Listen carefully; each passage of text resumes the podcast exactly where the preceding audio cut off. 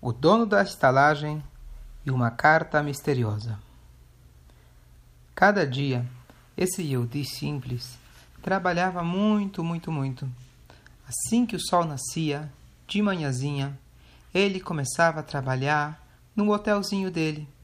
Ele servia os visitantes que vinham lá e até tarde da noite ele trabalhava, tentando assim ganhar dinheiro para sustentar a família dele por quase 20 anos, ele não pagou o Poretz.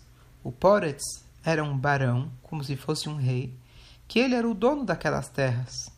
E os Yodim, a pessoa que alugava, tinha que pagar uma vez por ano para o Poretz. Mas ele já não pagava 20 anos. Porque o Poretz, ele sempre mandava uma pessoa para buscar o dinheiro, e aquela pessoa não era muito exigente. Ele era legal, e ele não, ele não, ele não, ele, as pessoas que não tinham dinheiro, ele deixava passar. Até que um dia o Poretz, ele, ele decidiu trocar a pessoa que vai cobrar. O cobrador era uma pessoa que não gostava de Eudim. E ele fazia de tudo para deixar o, o Poretz feliz. Então, ele descobriu que aquele Yehudi não pagou por 20 anos.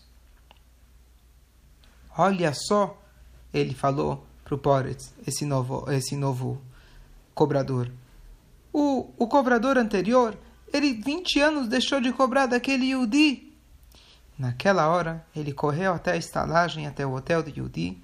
Ele falou: Se você não pagar o dinheiro que você já deve há 20 anos, você e a sua família Esquece que vocês nunca mais vão poder ver o mundo, o sol de novo. Vocês vão ficar presos num buraco embaixo da terra. O Yehudi ficou com muito, muito medo. Ele, naquela hora, ele pensou: o que, que eu posso fazer nessa hora? Eu preciso de abrahar de um grande tzadik. E ele foi até o famoso Rabbi Levi Yitzchok de Barditchev, um grande tzadik que morava na cidade de Bardichev. Ele chegou para o Rebbe e contou para ele tudo o que tinha acontecido. E por que você não pagou até hoje o Poretz? Você nunca conseguiu ter dinheiro para pagar? Eu não conseguia. A gente, Baruch Hashem, tem muitos filhos e a gente precisava pagar também um professor para ensinar para ele estourar. E, e, eu também, esse professor, eu pagava para ele ensinar a Torá não só para meus filhos, mas também para as outras crianças da cidade. Então, eu, eu, eu mesmo pago para ele para ensinar para todo mundo. Hum, entendi. Aí ele continuou falando para o Rebbe. É, as pessoas é, as pessoas da minha cidade não tinham não tinham um minyan. Então, somente nas em Rosh Hashanah, em Yom Kippur. Então, eu eu organizei para a gente ter um minyan. Eu consegui um lugar para a gente ter minyan. E você sabe, para ter uma sinagoga custa. Hum, entendi. Não, Rebbe, tem mais coisa que eu fiz. Eu, com o din pouco dinheiro que eu tinha, eu consegui construir uma mikve. Uma mikve kasher. Quando está calor, as pessoas conseguem viajar para uma cidade próxima que tem mikve. Mas no frio é muito difícil para gente, para as pessoas viajarem. Então eu mesmo construí uma mikve na nossa cidade. E por isso que eu não paguei o Poretz. Hum, entendi. Então, o Rebbe se levantou. Ele foi para o quarto do lado e ele ficou lá alguns momentos no quarto do lado. E aí ele voltou com uma carta fechada num envelope. Ele chegou e falou assim para o Yodim: Pega essa carta e entrega essa carta para o Poretz, o dono das terras. O Rebbe deu para ele uma brachá e deu para ele o envelope. Aquele Yodim, ele então começou a viajar para o lugar, para a casa, para o castelo onde morava o Poretz. Então, No caminho, ele ficou pensando o que aconteceu. Que ele foi para o Rebbe e ele contou para o Rebbe o problema. Ele contou para o Rebbe tudo o que ele fazia com dinheiro. E cada vez ele ficava pensando: que coisa estranha. Será que o Rebbe é amigo do Poretz? Desde quando o Rebbe é amigo de Poretz? E, e, e, e, assim ele, ele escreveu, se ele escreveu uma carta para o Poretz pedindo para me ajudar, como que ele pode escrever uma carta tão rápida? Ele foi e voltou bem rápido, só passou alguns, alguns instantes.